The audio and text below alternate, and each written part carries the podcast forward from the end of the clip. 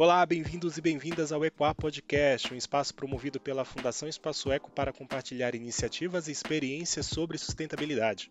Eu sou Eric Gouveia e no programa de hoje conversaremos sobre as estratégias para a gestão do carbono, um assunto que cada vez mais vem ganhando espaço nas principais discussões sobre o futuro da sustentabilidade.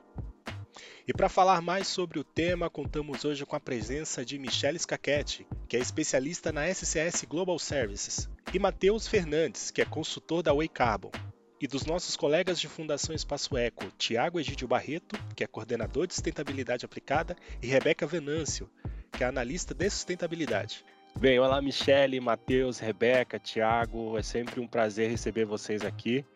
E antes de começar, né, vamos fazer aquela famosa rodada de apresentações, começando aí por você, Michele, por favor. Olá, meu nome é Michele Scachetti, eu sou associada técnica da empresa SS Global Services.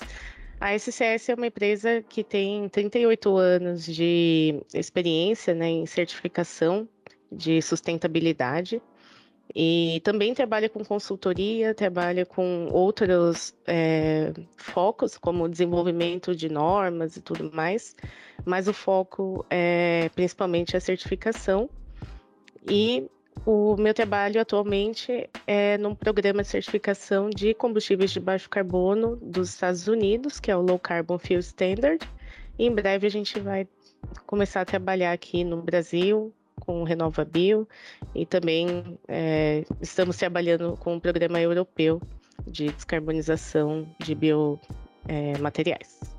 Olá, eu sou a Rebeca, trabalho na Fundação Espaço Eco, no desenvolvimento de projetos na área de pensamento do ciclo de vida, é, sobretudo com a metodologia da avaliação do ciclo de vida e pegada de carbono, que possibilita apoiar as empresas na quantificação das suas emissões de gases de efeito estufa, tanto do seu processo, do seu produto ou do seu, seu serviço.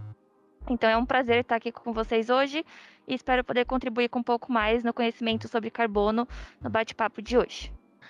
Olá pessoal, é, eu sou Matheus Fernandes, sou especialista é, em mitigação de emissões aqui da, da Way Carbon, né? trabalho no nosso time é, de consultoria que vai trabalhar em projetos né, específicos para as empresas.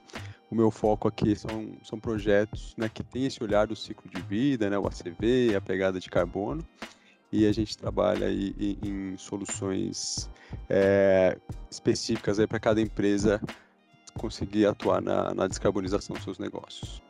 Olá, eu sou o Tiago Egídio, trabalho com o tema de restauração, conservação ambiental e nas mensurações de carbono eu ajudo no plantio de árvores para compensar essas emissões de eventos, frotas de veículos, contribuindo para várias estratégias aí também é, dentro desse contexto de carbono no ambiente empresarial. Obrigado aí, ouvintes. Bem, Matheus, e aí já para começar, é, é, é, assim, dentro aí do, das suas rotinas aí na Way Carbon, é, como é que você vê a digitalização ela apoiando as estratégias das empresas aí dentro do tema de carbono? Obrigado, Eric. É, falando um pouco até da, da Way Carbon, né? A Way Carbon é uma empresa, uma consultoria em sustentabilidade, né, com mais de 16 anos de atuação no mercado, hoje já é uma referência no mercado nacional, né, e tem dentro do seu portfólio, né, algumas plataformas, alguns softwares importantes, né? É, o Move, que é um software voltado aí para validação de vulnerabilidade das empresas, né? Analisando oportunidades e riscos de oportunidades para as empresas dentro desse contexto, né? É, de mudanças climáticas, né? Outro software super importante que a gente tem aqui, né? E já ajudando as empresas nesse processo, né? De digitalização, de ter uma plataforma robusta disso que é hoje tema fundamental, né, a gestão é, de emissões, né, e esse software é o Climas, né. Hoje as empresas já têm alguns compromissos voltados a essa reporte de emissões, né, seja é, no CDP, seja é, no GHG, no TCFD, então, é, e acaba que essas informações muitas vezes estão em locais diferentes, em, em, em arquivos diferentes, com áreas diferentes, e o Climas é, ele passa a ser esse software que consolida é, todas as informações, né? Mais do que consolidar, ele permite que essa gestão seja feita de uma forma muito mais prática, né? Você tem ali é, possibilidade de fazer essas inserções não só mais lá no final, quando precisa fazer um reporte, quando você olha para dados de um ano anterior e tenta juntar todas essas informações, você passa a fazer um report, por exemplo, mensalmente, né? Bem como em alguns casos, né, dependendo da maturidade, a gente consegue até já fazer essa integração do software com o SAP, ou seja, você já está na rotina né, de muitas áreas fazer a inserção de, de, de, alguns dados e essa, essa interação, essa integração que a gente faz no nosso software do Climas com outros sistemas que as empresas já têm, SAP é um deles, pode ter outros sistemas, a gente tem um time aqui é, de tecnologia preparado para fazer essa integração, tornando essa gestão é, muito mais prática, né? Fazendo com que as pessoas que estão é, atuando nessa gestão passem a olhar menos para esse, esse olhar de dados e agrupamento e mais para a visão que o software começa a dar das emissões. Então ele é um software assim com um potencial gigante, né, dentro das empresas. A gente tem uma equipe toda preparada tanto com esse olhar técnico, é, com esse olhar voltado para a gestão de emissões, entender quais são as necessidades da empresa dentro desse, desse campo é dessa forma hoje que a gente consegue né, digitalizar esses processos e dar muito mais celeridade para as empresas, muito mais potencial para as empresas nessa gestão de emissões e conseguir cada vez mais deixar um espaço para um olhar estratégico na descarbonização e menos apenas na elaboração desse diagnóstico, né? Então, Matheus, é, você comentou aí que é, é as empresas elas acabam tendo menos tempo, né, gerando relatórios, analisando os dados e acaba tendo um tempo maior, né, ganha tempo para é, é, desenvolver as estratégias de sustentabilidade, estratégias de carbono, de gestão de carbono, perdão. É, e além desses benefícios, você enxerga um outro benefício, por exemplo, que a digitalização ela pode trazer aí para essa gestão de carbono? Exatamente. A gente quer que esse diagnóstico, né, que essa leitura de onde estão as emissões, não seja mais o objetivo final, mas sim um insumo para que elas comecem a atuar na descarbonização e a partir daí entender, né, onde estão meus processos que mais é, emitem, ou como que eu posso atuar em cima desses processos, né, quais são as oportunidades que eu tenho hoje no mercado para atuar e me posicionar com uma empresa que está atuando para essa transição é, para uma economia de baixo carbono, tá? Então, é isso que a gente tem visto né, das empresas, é, essa maturidade, esse ganho de maturidade no tema e essa evolução, essa evolução para elaboração de, um, de uma trajetória voltada para a descarbonização, que envolve desde você identificar é, onde estão os projetos que já existem na minha empresa, que já fazem parte do meu portfólio e que afetam diretamente as minhas emissões, é, quais são outros projetos que eu poderia estar implementando, outras soluções que já existem no mercado que eu poderia estar implementando e faz sentido para o meu negócio, qual que vai ser essa minha trajetória das minhas emissões, né? As empresas têm aí firmado é, compromissos públicos de chegar em 2030, 2035, 2040 com uma certo, um certo patamar de redução é, das suas emissões, como que vai né, ser essa trajetória, como, quais são os projetos mais com melhor custo efetivo, digamos assim. Então a gente elabora uma curva MAC, por exemplo, em cima de todos esses dados que ela, que ela já tem, que hoje já está numa plataforma unificada, por exemplo, e consegue trazer mais clareza, né? Tanto de como vai se comportar suas emissões, o, o perfil das emissões daquela, da, daquele negócio, como é, os investimentos necessários e como eu vou poder me posicionar nesse mercado com uma empresa que está atuando descarbonização do meu negócio. Michele Scachetti, muito obrigado aí mais uma vez por estar conosco nessa conversa, nesse bate-papo. E a gente sabe que o tema de combustíveis e energia ele é muito sensível para o tema de descarbonização da economia. Dentro da sua experiência que você vem atuando na SCS, o que, que você tem a nos dizer sobre os biocombustíveis e as certificações trabalhando nesse importante papel da descarbonização? Obrigada, Tiago, pela pergunta. Obrigada pelo convite aí para participar desse podcast, num tema que eu gosto bastante, né? Acho que todo mundo é apaixonado por carbono, descarbonização e, enfim, muito bacana isso. É, biocombustíveis, então, é algo que tem bastante. É um papel muito relevante na descarbonização. Então, a gente tem no Brasil, por exemplo, a Política Nacional dos Biocombustíveis, né, o Renova Bio, que a Fundação trabalha, que a SCS vai trabalhar em breve, né, como é, firma inspetora do programa. É, então, falando da importância né, de biocombustíveis, biomateriais na descarbonização da economia, acredito que tem é, uma alta relevância, pelo menos da minha experiência é, atualmente mais é, direcionada para o programa norte-americano de é, combustíveis de baixo, baixo carbono, né, é, eu vejo que a política nela foi criada já faz alguns anos, foi em 2016, né? E aqui eu estou falando da política da Califórnia. Existe a iniciativa de combustíveis renováveis, que é uma política federal dos Estados Unidos, né? E na Califórnia existe uma iniciativa focada à redução de gás de efeito estufa. Né? Então, essa política que eu me referi, ela foi criada em 2006, né? teve várias, é, vários ajustes na regulação, mas ela é basicamente uma regulação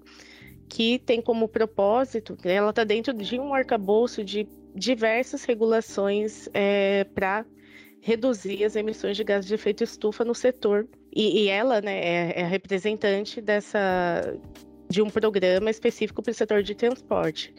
O setor de transporte na Califórnia, nos Estados Unidos, ele representa 50% das emissões de gás de efeito estufa. E a gente foca né, aqui no carbono, mas também tem outras emissões que é relevante aí do setor de transporte, como emissão de materiais particulados, né, de gases é, nitrogenados também e de certa forma, né, indiretamente, a descarbonização, quando a gente olha para o setor de transporte, acaba contribuindo também para emissões, é, para redução né, de emissões é, que afetam a saúde humana, por exemplo. Quando a gente fala de certificação, acredito que a principal relevância dela é guiar os mercados, é gerar competitividade, segurar que a transparência seja demonstrada, né, com relação ao que está sendo feito para descarbonizar a economia, né? Então, existem diversas certificações. Na SCS, a gente trabalha com certificação Bom Sucro, é, certificação ISCC, que é, é um programa similar né, ao dos Estados Unidos e do Brasil, que engloba a Europa, certificação RSB, que é um outro padrão de certificação que engloba biocombustíveis e biomateriais. Então, acredito que há muito espaço para que as empresas né, certifiquem os, as suas, seus produtos, seus serviços, suas instalações, e é fundamental para gerar credibilidade. Por mais que diversos programas, diversos padrões de certificação que às vezes se sobrepõem em muitos aspectos, eu vejo isso com, como uma competição é, saudável, né? Há espaço para todo mundo, é, as, é, as empresas né, conversam, trocam bastante, criam novos protocolos.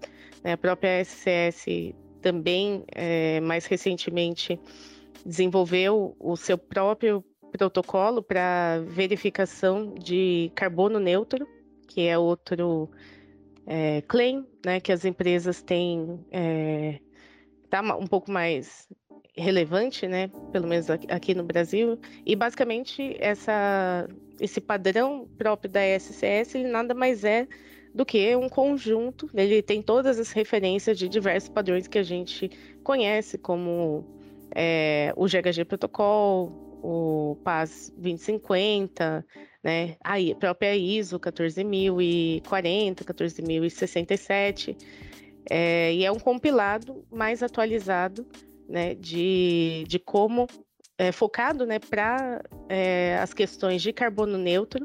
E acredito que é, cada vez mais novas certificações vão surgir. E tem uma outra questão nesse contexto de biocombustíveis, bioeconomia, na minha percepção, é muito forte as políticas governamentais né, dos países. Né? Então, existem as certificações voluntárias de empresas e também existem, existem esses programas é, federais né, de diversos é, países, Japão, é, Austrália, Canadá, enfim. E o fato de ser uma de, de ter uma certa obrigatoriedade, um caráter né, de obrigatoriedade, incentiva mais é, as empresas a entenderem como que é esse mercado e, e de, é, acredito que às vezes também é, inspira para elas buscarem certificações é, voluntárias, né, como a, o VCS, que vão gerar é, créditos de carbono, né, então vão gerar dinheiro para as empresas além né, de estarem cumprindo com as suas obrigações. Legal, Michele, você trouxe um panorama aí da Califórnia sobre o tema dos biocombustíveis e a legislação aí que percorre aí é, nesse estado dos Estados Unidos. É, mas só para a gente entender melhor, então, como que funciona é, essa abertura dessa legislação, dessa, dessa impulso aí que está acontecendo para a descarbonização. Explica melhor para a gente o funcionamento disso e como que isso é, dialoga com as outras iniciativas que existem em todo o mundo sobre os biocombustíveis e os bioinsumos de forma geral. Essa, esse programa, né, o Low Carbon Fuel Standard, ele é um programa que inclusive está sendo revisado é, nesse ano e provavelmente algumas mudanças irão acontecer na, na calculadora desse programa, enfim, e, é, cada vez mais né, buscando evoluir. O programa ele tem rotas definidas de produção de biocombustíveis que podem aplicar, podem, podem né, aplicar aos créditos, mas ele também tem espaço é, para qualquer produção né, de seja ela mais inovadora, de com alguma tecnologia né, mais recente ou alguma mudança nas rotas que já existem, por exemplo, então falando de etanol, né, existe o etanol de milho, que é muito forte nos Estados Unidos, e aqui no Brasil, né, o etanol principalmente é feito de cana de açúcar. Então, por questões assim de é, diálogo entre né, técnicos, especialistas e pessoas da, da área de regulação do Brasil e dos Estados Unidos, a calculadora de etanol de cana-de-açúcar foi implementada no programa. Né? Então, da mesma forma, o biodiesel, biodiesel a partir de resíduos, o é, gás natural, biogás natural, na realidade. É, então, existe né, essa abertura do programa para cada vez mais incentivar a tecnologia. E o programa é pautado no CI, que é o, car car é o Carbon Intensity, né? Então é quando, qual a intensidade de carbono daquela unidade que está produzindo biocombustível. Então, esse similar ao Renova Bio, né, que estamos mais acostumados aqui no Brasil, inclusive foi inspirado bastante no programa da Califórnia. Quanto menor o CI, significa né, que o processo de produção foi é, menos intensivo em carbono, e isso vai gerar mais créditos. Né? Então, o programa na, na Califórnia, né, então quando eu falo do, do Low, Carb, Low Carbon Fuel Standard, é um programa californiano, e ele é obrigatório, diferente aqui do RenovaBio, que a obrigação está em quem distribui.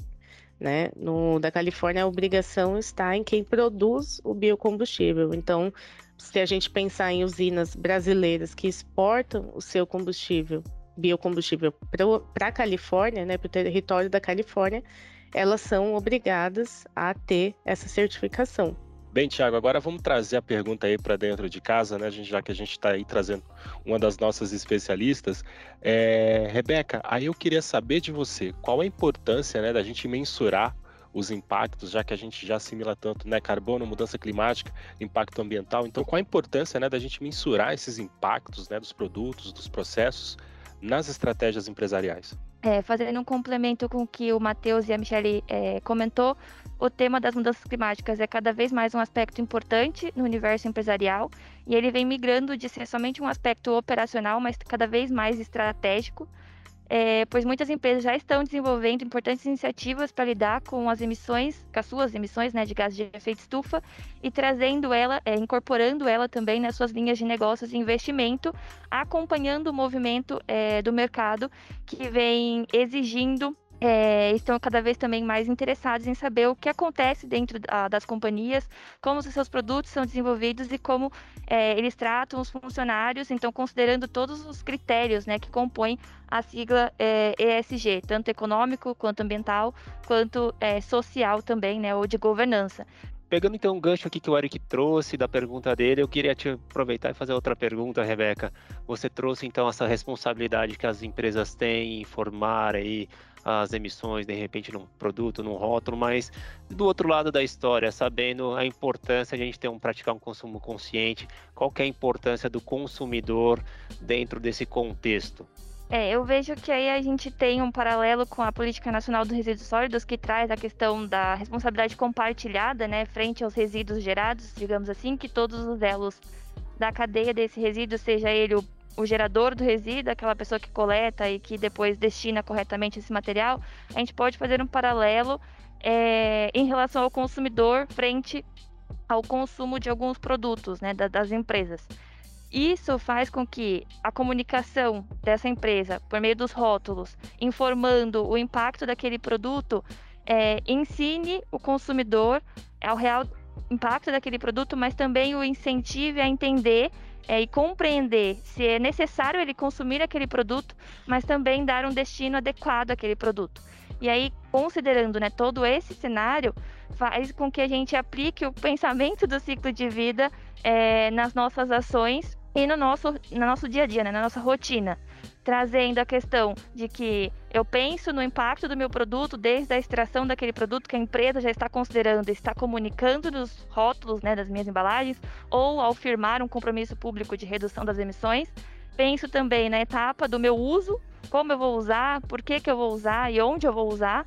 E depois eu penso também como eu vou descartar esse material e pensando numa destinação correta. Ah, se na minha cidade não tem, por exemplo, a coleta seletiva, eu posso juntar e levar a um ponto de entrega voluntária. Então aí começa você também a questionar é, os seus próprios hábitos. Então aí une a importância das empresas quanto é, ditadoras, né, digamos assim, de perfis de consumo e de influência nesse consumo é, trazer a sua reputação, a sua marca, quanto firmar compromissos e apoiar esse consumidor a entender o real impacto daquele produto e também é, a importância desse consumidor criar a consciência e crítica, né, digamos assim, frente ao impacto das ações dele também, é, quanto cidadão né, no ambiente. E aí, Tiago, como é que a gente conecta né, todas as estratégias que existem né, de combate às mudanças climáticas com o tema de biodiversidade. Legal, Eric. Acho que é interessante a gente falar sobre isso, porque se a gente olhar com cuidado, a gente percebe que as duas agendas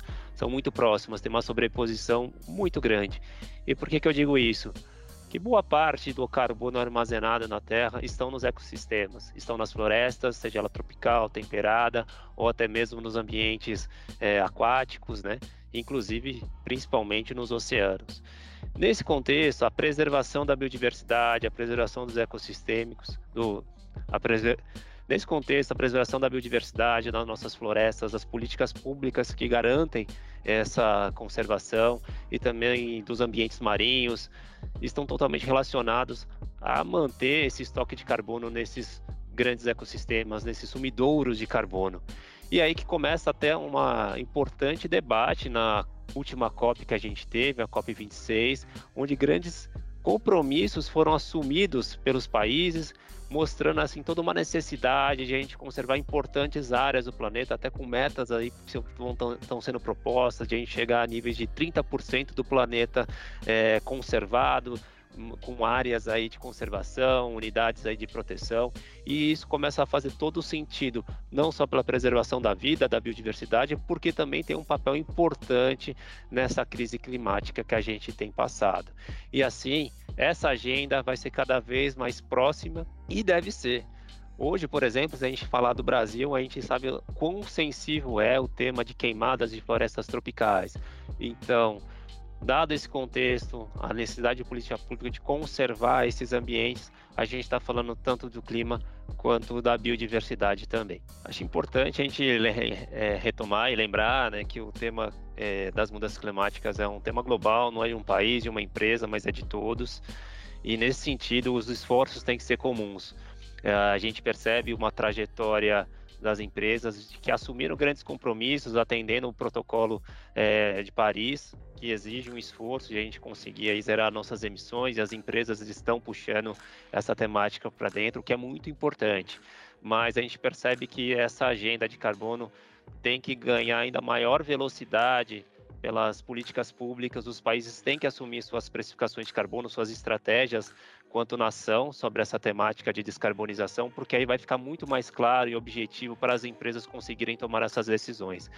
Nesse sentido, dentro desse contexto de bagunça que a gente vive atualmente, de guerra na Ucrânia, do problema de reuso aí, novamente, incentivo por falta de, de, outras oportunidades, aí o uso de carvão novamente começa a ser discutido. Então a gente não pode retroceder jamais aí nessa questão que vinham ganhando cada vez mais força dentro das discussões globais e reforça a necessidade aí de ser uma agenda coletiva global e que os países apoiem com as suas definições legais para que as empresas consigam ter uma, um caminho mais tranquilo com investimentos e que ganhem velocidade às suas iniciativas. Pegando o gancho da fala do Tiago, eu acredito que nas COPs, né, nessas últimas conferências, a gente tem visto que existe uma urgência no tema de descarbonização.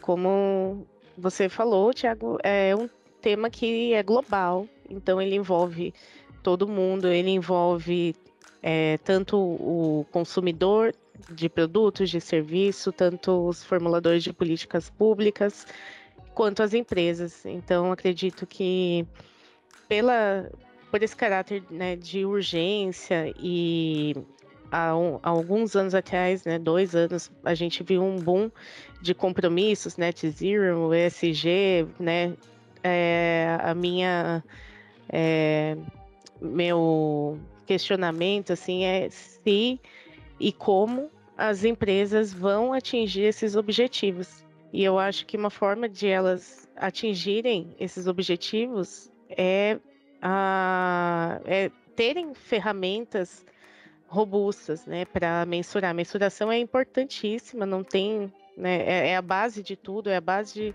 de planos, né, de objetivos, de metas. Então, quanto mais assertividade a gente tem, né, quando a gente não, né, as empresas têm uh, ao medir e ao comunicar os seus é, compromissos, seus resu resultados, é, melhor, né? É, então, acredito que essas, é, a questão da certificação né, se insere nesse contexto todo como uma forma de é, garantir a transparência né, e a competitividade, acelerando, assim, é, todo a, os objetivos né, globais de descarbonização, que é o grande objetivo no final das contas. É, eu acho que a partir do momento que a gente carbono ele se torna esse, esse, tema mais estratégico e lógico, como a gente comentou aqui, né, a descarbonização, ou seja, a redução das emissões é um primeiro passo importantíssimo, mas a gente está se aproximando, né,